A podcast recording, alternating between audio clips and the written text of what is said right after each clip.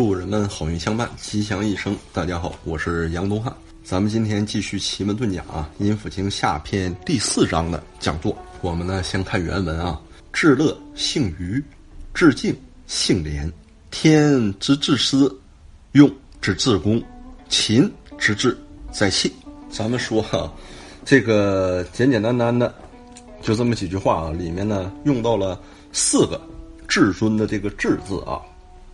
啊，极致的这个“致”字。那么最后一个呢，“秦之治”的时候呢，换了一个“治”啊，用了一个制约的“制”字。那开头呢就说“至乐性愚”，至乐啊，因为人生太苦了，咱们大家呢就要活得快快乐乐的。那对于这些活得快快乐乐的人呢，就要给自己啊怎么样啊？哎，留有余地啊，不在某一件事情上整的太过了，或者整的呢太执着了。因为太过太执着了，就属于什么呀？就属于极致了啊！极致了呢，就会怎么样？就会痴迷啊，就会贪恋呢，就会专权呢。到了后呢，可能就会变成从好的变成坏的，就是变成一种祸害呀。你像我们讲这个谦受益，满招损啊，谦受益，满招损，它就是属于什么呀？属于这种心性上的一种修炼呢。这种修炼啊，就会变成什么？你看我们说嘛，性啊，智性的这个性啊，人性的这个性，它实际呢也是这种心性上的修炼啊，或者说呢。可以达到一种心性上的很好的一个境界，像老子在《道德经》说什么呀？天之道啊，损有余而补不足；人之道呢，是损不足而奉有余呀。那有余，它和天呢是反着来的。为啥反着来呢？你像人为了金钱呢，为了权利啊，可以牺牲一切。本来金钱权利已经很多了，亲情已经很薄了，健康已经很低了，幸福指数啊，人情味儿啊。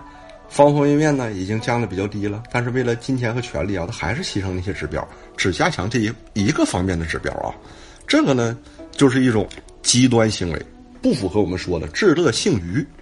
那你像《易经》啊，也说《易经》不以个人说，我们以前讲过《易经》的这种，呃，里面的一些比较核心的内容啊，其中呢，我们就讲过啊，这个为家之道，因为《易经》呢当中就有一个以家为单位的，是这个《易经》坤卦文言传的部分啊。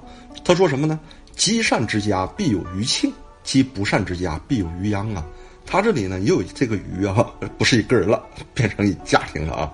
你看这个余呢，就代表永远有空间去承受啊。像我们知道啊，我们那个清末的大商胡雪岩，当时呢他有一个很有名的药店啊，现在呢据说还在啊，也很红火。他的名字呢就叫庆余堂，前面加个胡老板的胡字，叫胡庆余堂。那么说到至乐庆余呢，因为毕竟有这个姓搁这跟着呢嘛。咱们不说动物啊，咱们说人物。说人物的话呢，说几个大家耳熟能详的吧。第一个呢，我们先拿出四大名著耳熟能详的《三国演义》来啊。《三国演义》呢，至乐庆余的君主是谁呀？大家想一想啊，至乐庆余的君主呢有两个啊。第一个呢，有正事儿的呢是曹操曹孟德呀。你看曹操啊啊，统兵打仗，或者说呢，不管是在这个顺风仗、逆风仗。在任何时刻啊，这个人呢都好笑，永远让你看起来都哈哈哈哈，快快乐乐的。然后好像处理什么问题或者遇到什么不开心的事儿啊，他都没有那么烦心。所以呢，让大家呢感受不到啊，或者感觉不到曹老板的真实情绪是什么样的。像我们《三国演义》经常说，曹操会笑，刘备会哭吗。即使曹老板在这个赤壁之战啊大败惨败之后啊，一路呢还非常欢乐，快快乐乐的。鼓舞着他的士气啊，领着残兵败将，苟延残喘败逃到许昌啊。但是呢，确实啊，曹老板是三国时期啊堪称第一的这么一个人物啊。那你说曹老板要不是这样的话，那太在意这么一城一地的得失啊，某一个局部战役成功了还是失败了？我们知道曹老板刚起兵的时候去追董卓，也被董卓杀了，他大败啊。他不可能像我们看晚清时期曾国藩第一回剿太平军的时候，第一剿曾国藩失败了。跳河自尽，这是幸好属下呀紧跟着他给他救起来了。你说曾国藩这人多刚烈啊！他和曹操就形成了两个极端呐。更何况我们说曹操这个赤壁惨败啊，那么还是我们说三国当中的人物啊，不说别人，说这个三国第一能臣诸葛亮。刚才这个第一呢是君主啊，你像诸葛亮呢，我们看他哪一段呢？看他隆中耕读啊，加上什么呀？加上这个呃，一直到赤壁大战啊这一块儿。这一块儿我们看诸葛亮啊，整个在这个时期，哎，羽扇纶巾，谈笑间樯橹灰飞烟灭呀。诸葛亮在这个时间呢，就属于什么？属于这个半拉知识分子，半拉农夫啊。出山之后啊，你看他就指挥火烧博望啊，火烧新野呀，连流抗曹啊，舌战群儒，草船借箭，赤壁借东风，三气周公瑾呢。你看诸葛亮啊，当时如果大家看过唐国强那个版本，诸葛亮当时啊，就是挥挥洒洒的这种神姿啊，还有什么呢？还有就是羽扇纶巾、谈笑间，樯橹灰飞烟灭的这种风度啊，大家呢都可以看见，这也属于什么？至乐性愉。在这种至乐性愉当中啊，第一可以积极，第二还可以怎么样？还可以减压啊。在积极减压这种情况下，就可以说了什么？就是做到像这个老子说的那种举重若轻的这种境界呀，反而呢更容易让人啊做起事儿来游刃有余，鱼上加鱼。那我们说第三个，第三个不说别人了，说小民吧。说小民说什么呢？咱们就说说这个当代以前，我记得有部电视剧，还有部电影啊，叫《贫嘴张大民的幸福生活》。为什么至乐幸娱呢？你看张大民就是一个快乐的人，这个人嘴太贫了，甚至贫的什么呀？贫的经常挨揍，经常挨削啊。但是呢，他还是坚持他的贫嘴。可是呢，大明同志是一个什么呀？是一个当代的啊顺民好同志。你整个看从前到后，大民兄弟。一直啊靠自己的劳动去赚钱，尽自己的能力去帮助身边的人，帮助所有的人，不管跟谁发生了矛盾，发生了口角啊，或者甚至让人打得头破血流啊，也是什么过去就算了，一笑泯恩仇，永远是快快乐乐的。总感觉他能在很多方面发现这种快乐，这个呢就是至乐幸娱啊。像古时候啊，为君之道啊，据说遇臣的时候呢，选择臣子啊，这臣子必须得好点什么。有的人兴趣比较多，有的人兴趣比较少，有贪财的，有好色的，喜欢什么样的人都有啊。还有什么呀？喜欢那个听戏的，有喜欢那个锻炼身体的，还有喜欢舞文弄墨的，方方面面啊。实际是啥呢？善于在重压的环境当中寻找快乐，有这种举重若轻的本事啊，处理起事物来才能得心应手，游刃有余。那么呢，他在他的位置之上，或者什么呢？他在他的权柄之上啊，才可以不迷恋，不专权。才可以什么样啊？才可以就是，不是那么的去徇私啊。这种人的表现啊，往往呢，他的生命呢非常顽强，非常有韧性，也非常豁达，非常灵敏。所以在这种情况下，遇到问题，他不是苦不堪言，而是什么啊？至乐性愚。你出什么招，他就永远可以化解啊。你还感觉他每次也没把全部的力量都用上，就轻轻松松的化解了。这个人呢，总是没心没肺，乐乐呵呵，开开心心的。你说权没了，官没了，你还这么快乐，还这么开心？后来一看，哎呀，人还真是这么快乐，这么开心呐！所以我们说，有余什么呀？有余是喜啊，有余能举重若轻啊，有余这人呐，有心胸啊，有余开朗啊，有余快乐呀，有余还有一种格外的豁达呀。我们再说这个致敬杏廉啊，致敬杏廉什么呢？致敬呢，像老子所说的“致虚极，守静笃”啊，和这个东西呢类似。所以呢，如果是人要能做到这个致敬的地步啊，致敬的地步呢，六十四卦当中。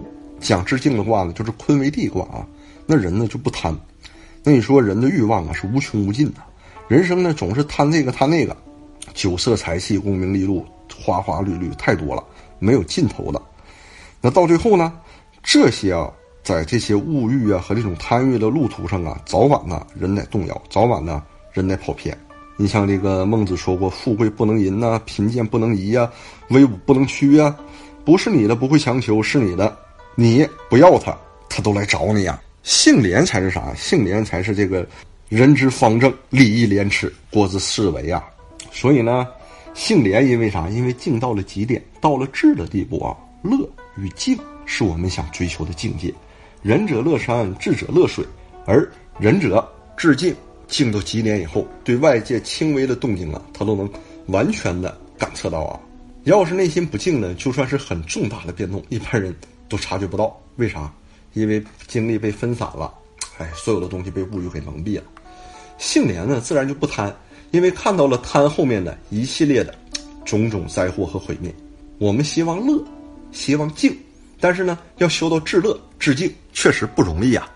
所以啊，我们说呀，自古以来成大事的人都有什么呀？都有乐与静，愉与廉，哎，甚至呢，这种智啊，有这种特点。像我们说啊。姜太公钓鱼，愿者上钩。姜子牙，我们民间传说八十岁拜相啊，他还能静下心来，平静的去按他自己实施的那个计划，他都那么大年龄了，去实施在那个渭水河边支钩钓鱼啊，钓鱼就是一种静。结果呢，钓上天下最大的鱼哈，西伯侯姬昌，周文王。那我们说呢，你看这个呃张良啊，也是张良呢，他也是一种境。张良整个，呃青年时期、建功立业时期啊，也是波澜壮阔的。但是到最后呢，他第一个看明这个问题啊，选择什么呀？选择这个游山啊，玩水啊，养生啊，修仙呐，提前逍遥快活去了。那咱们再往后看看诸葛亮是不是有这特点呢？诸葛亮有这特点啊，要不诸葛亮现在他留下那句话，我们在很多办公室里都能看到：淡泊明志，宁静致远呐。那后面我们再说啊说谁啊？说刘伯温。你看刘伯温晚年的时候啊，就所有的王公大臣啊，他们都很有钱，但刘伯温的日子呢过得很贫苦啊，甚至什么呢？甚至刘伯温呢，经常跟朱元璋聊天的时候，刘伯温都说什么呀？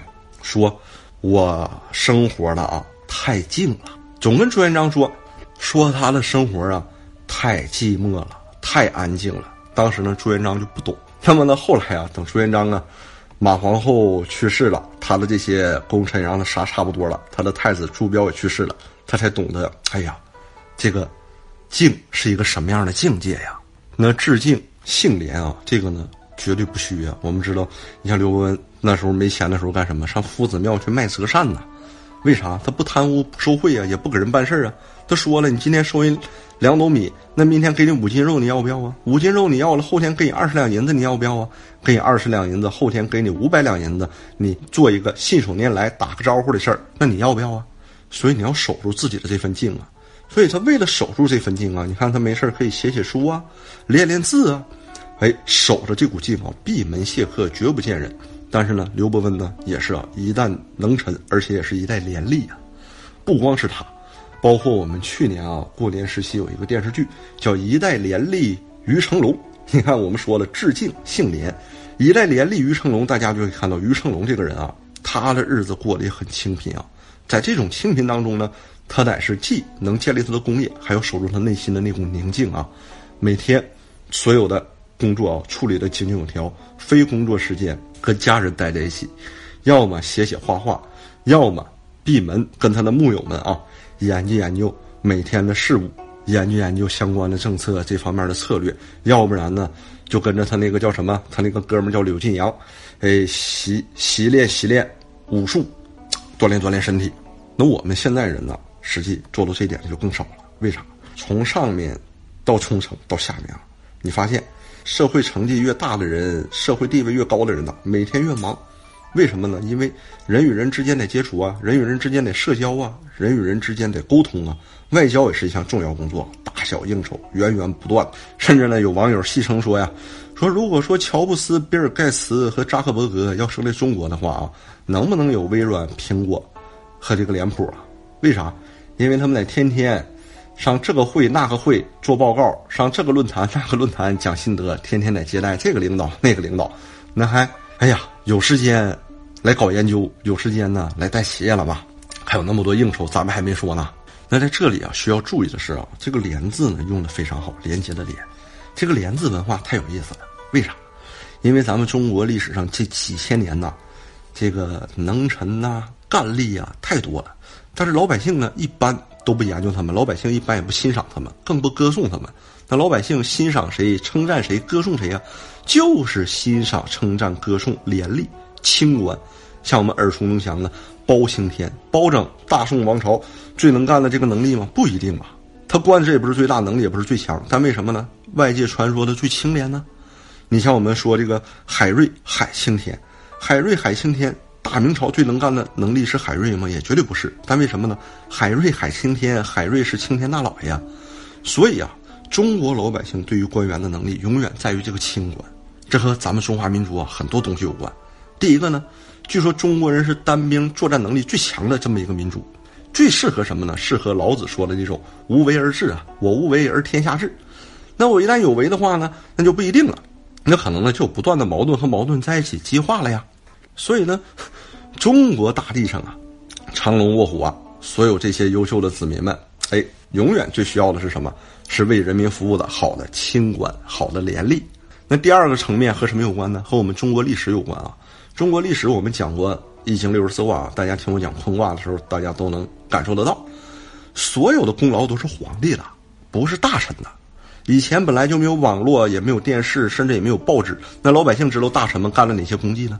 老百姓只知道皇帝是好是坏，皇帝干了哪些事儿，没干哪些事儿，大臣这方面的事情呢都被淡化掉了。那么第三个，我们知道现在呢，我们是人民当家做主了。那以前不是，以前是这个皇权呢，皇权统治阶级的时候呢，他这种参与感就更不强烈啊。所以大家口传心授的，永远也是什么？不是能力，因为这力是不是能，百姓阶层他都收不到这个信息，他也无法辨别。能收到的，能看到的，就是什么？就是这些正面形象的，尤尤其像，我们今天当代，就像我们看到雷锋同志这样的啊，都是像包拯、海瑞一样的清官，甚至可以给他怎么样？可以给他戏剧化，给他通俗化。甚至呢，在所有的什么酒肆啊、茶楼啊，通过这种说书大鼓的方式去传送啊。好哈，我们言归正传，先归纳一下。归纳一下，第一个“至乐幸余”呢，你脑海当中要有一个画面，因为《阴府经》啊，就是讲什么呀？富国强兵啊，还有行军打仗的。所以第一个画面呢，你可以记住两个人。第一个呢，你可以记住一个曹老板；第二个呢，你可以记住一个诸葛亮啊。曹老板呢是笑呵呵的面对失败的那个曹老板，诸葛亮呢是羽扇纶巾啊，挥洒自如的那个诸葛亮。那么呢，最对于这个致敬杏莲呢，我们大家也可以记住这么一个画面啊。这画面什么呢？你看姜太公在渭水钓鱼啊，还有刘伯温这种清贫的晚年呢，还有你像于成龙啊啊这样的清贫生活啊，像我们大家啊都可以想一想。你记住这每一个当中记住一个画面就可以啊。那么呢，我们再讲说天之至私，用之至公啊。为啥天之自私呢？你看这个我们呃老子在。《道德经》当中啊，他讲过什么呢？讲过天长地久，天地为什么能够长生呢？以其不至生，故能长生。看着天啊，好像是根本呢不雷咱，也不给咱们施恩，但是呢，到最后呢，总是觉得啊，他的总体现象就是什么？天下为公的，甚至公道到了极点。用之之公，就是说什么？天之自私，他的私是啥？他不会刻意去照顾谁。天可能有天的主张，天可能有天的这种他自己的这种性格，他自己的这种性情，他自己的喜好。但是呢，他就按照自己的方式去做自己，就是这么自私的做自己。像我对啊，我们呃公司很多同事，我对他们很多能人的要求就是，对你的要求只有一个，既不当官也不当兵，你就当好你自己，当好你自己就是对公司最大的贡献，你就是公司最好的榜样。你的定位就是做好你自己。那么老天呐，哈，在这个世界他是最大的，他实际也是啊，他就坚持做好他自己。他就这么自私任性的做好他自己，他就按照他自己那个方式，按照他自己那个道去走，他就按照自己这个特点，他去坚持。表面上看，他好像也很自私，但是呢，恰恰是他这种执着，他这种坚持，他这种自私，让我们这个世界所有的生灵万物使用起来，感觉是一种什么呀？感觉是一种至公啊啊，是一种至高无上的公正公平啊。所以呢，这句话用天之至私。用之至公，前两句话说了两个人，哎，两个人物，两个生活情景的画面。那么呢，从这两个人，可能呢，作者正在观察这两个人，或者看这个书，或者看这两个朋友，然后又抬头望了望天啊，是从人看到天，又有了第二个场景，体悟到至乐幸于至敬幸廉，这是我看两位朋友啊，然后又体会到什么呀？因为我这时候眼光挪开，看着天呢，天之自私，用之至公啊。可能我正琢磨着，哎呀，天气太热了，为啥不刮点凉风呢？凉风来了，哈哈。那么好，我们说最后一个课题啊，那这个时候又看到什么？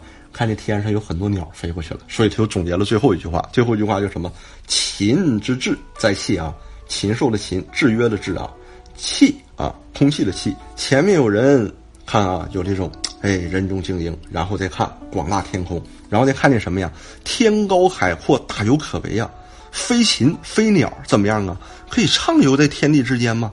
而且很多鸟都是三栖动物啊，既可以在天上飞，还可以在地下走，甚至呢还可以在水里游啊。那你看看它是多么的自在啊，多么的宽广啊。那么呢，它这种自在、它这种宽广啊，它这种哎起飞呀、降落呀、遨游啊，它的关键在于什么呢？在阴符经的角度认为啊，在于气啊，气脉的气。我们也知道，你像这个飞鸟啊，也确实啊是利用气啊。利用这些什么那个冷气热气呀，利用这些什么这个暖流洋流啊，就是拿这些呢，哎，作为它的第一动力来源啊，让它可以遨游于天际。所以呢，飞鸟们呢，之所以啊能海阔天空、大有可为，飞得这么高呢，还能控制的这么安全啊，飞得这么高呢，还能不失控，在于什么呢？就在于能够御气呀。他通过这一现象呢，就感觉到气的这个重要性了。气这个重要性，我们先看啊，在这个呃国与国之间是什么样的？国与国之间呢，一定会有啥呢？会有这个我们要开创啊，或者是我们要。呃，占领什么样的资源呢？怎么样控制这个资源呢？哎，这是一种治啊。那你看这个呃，这个国与国的这种治理啊，还有什么呀？它还属于一种哎王朝的气势啊，气运在里面。到底是嗯什么样的气势，什么样的政策呀，或者是什么样的时间节点呢？这个时候应该推行什么样的呃政治啊？应该使用什么样的人才呀？所以呢，这些呢也是啊，这些在于人哎来把握时机的关键。那像战争呢？因为我们下篇讲战争嘛。战争更是啊，战争讲什么？一鼓作气，再而衰，三而竭，朝气锐，暮气归。什么时候气最有效，效率最高？这个就是关键啊！无论咱们是说这个，呃，是万人敌了这个兵法呀，还是一对一的这个武术搏击呀，都是啊，要治于人而不能治于人。这就要怎么样呢？掌握关键点，掌握主动，完全在气气势上压倒对方，就是压住对方的气，提升自己的气。还有利用和掌握周遭的气哈，那么气势有时候呢，我们大家看啊，嗯，你看这个拳击比赛，两个拳手，眼光和眼光，你就感觉那个眼光呢就可以杀人呐。我们现在看啊，两国与两国、国与国之间这个外交啊，像这个军事啊，这种大起下的，就感觉明天大战就开始了，你都能感觉到这种压力。什么航母也开过去了，第几舰队也过去了，这个也来了，那个也也来了，在气势上啊就可以压倒你。所以你要是气弱。你要是这口气儿没上来啊，所有人都可以怎么样？都可以来踩踩你啊！所以呢，一定要练气呀。像孟子也说要养浩然正气，甚至文天祥也感觉到了正气歌就说天地有正气呀。那咱们知道啊，气很重要呢。秦之治，实际呢，这个气的上上下下呢，就是教我们怎么面临竞争，怎么样呢去评估胜负啊？怎么样呢去能占据上风？如果呢？要没占据上风啊，气势上输了，这个呢就很危险，就容易落败啊。落败了就没有办法了，就是人为刀俎，我咱为鱼肉啊。所以就要注意如何把气抓住。我们说，有的人呢，他这个气呢是往上的；有的人呢，这个气呢他是往下走的啊。在《孙子兵法》当中呢，就把气分析的很细啊。举例，《孙子兵法·军争篇》云：“三军可夺气，将军可夺心。是故朝气锐，昼气惰，暮气归。”故善用兵者，避其锐气，击其惰气，持治气者也。这说啥呀？就是对于对方的这个士兵啊，可以戳其锐气，使其丧失士气；对于敌方的将帅，动摇他的信心啊，让他丧失斗志。所以呢，敌人从早上开始啊，他的气焰呢必然很嚣张啊，很旺盛。但是呢，他把兵和阵列到那儿，等到了中午时候呢，必然人困马乏啊，因为午饭时间、午休时间到了嘛，这是生物本能啊，必然呢就开始怠惰了。等等，这个到了晚上的时候呢，倦鸟都知道回巢，野兽都知道回窝了，所以必然木气就是归嘛。所以呢，要是善于用兵之人呢，就知道怎么利用这些原则，在他敌人气锐的时候避之，在那气衰的时候啊开始击之。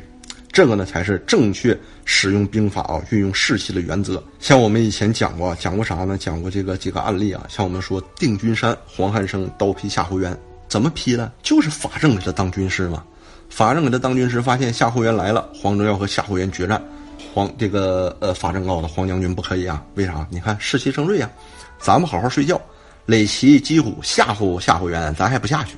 等他们中午打瞌睡了，咱再杀他。所以呢，你看夏侯渊早上出来了，没人和他打，搁那站着还怪累的。黄忠他们在山上纳凉啊，有好酒，有好肉，有茶水可以喝，跟看猴似的看着他们。等他们中午挺不住了，太阳出来了。想歇一会儿，想吃饭，想午休了，结果几声炮响，人家黄老将军领着人马杀下来，结果一刀就劈了夏侯渊的这个头啊！就像善用气者，秦之志啊，很重要啊。像以前有句古话叫啥？“好风凭借力，助我上青天”呢。但是呢，我们说了，这个什么呢？这个气呀，也是装不出来了。咱要怎么样啊？咱要修炼，要修为啊！一定呢要养气，知道这个道理。至乐性余，至敬性廉，这也是修为。所以说呀，天之至私，用之至公，秦之至在气，气盛才可以胜人呐。我们最后呢，还是啊拿这几个画面做总结。总结什么呢？总结前面我开始说的这个啊，至乐姓余，哎，你想哈哈大笑的曹老板；致敬姓廉啊，你这个时候一想啊，哎，渭水垂钓的姜太公，这就是修为啊，咱也能办得到吗？所以得学习，得练习啊。天之至私，用之至公啊，所以我们要抬头望望天。那抬头望天的时候呢，又想到第三个画面啊，秦之志在气，为啥呢？天空有很多的飞鸟飞过去了。我们通过这三项明白了，你像为人呐。依天而动啊，把握天时啊，寻找时机啊，怎么样的知道啊？提升自己的气势啊，怎么样的去寻找啊？克敌制胜的法门呢？全在这个，哼，全在这些智慧当中啊。所以呢，本讲内容呢，呃，就到此结束。希望呢，朋友们给我们留言，也欢迎朋友们帮我们转发，更那个欢迎朋友们关注我们的微信公众账号“预测大师”。我是杨东汉，我们下期见，谢谢朋友们。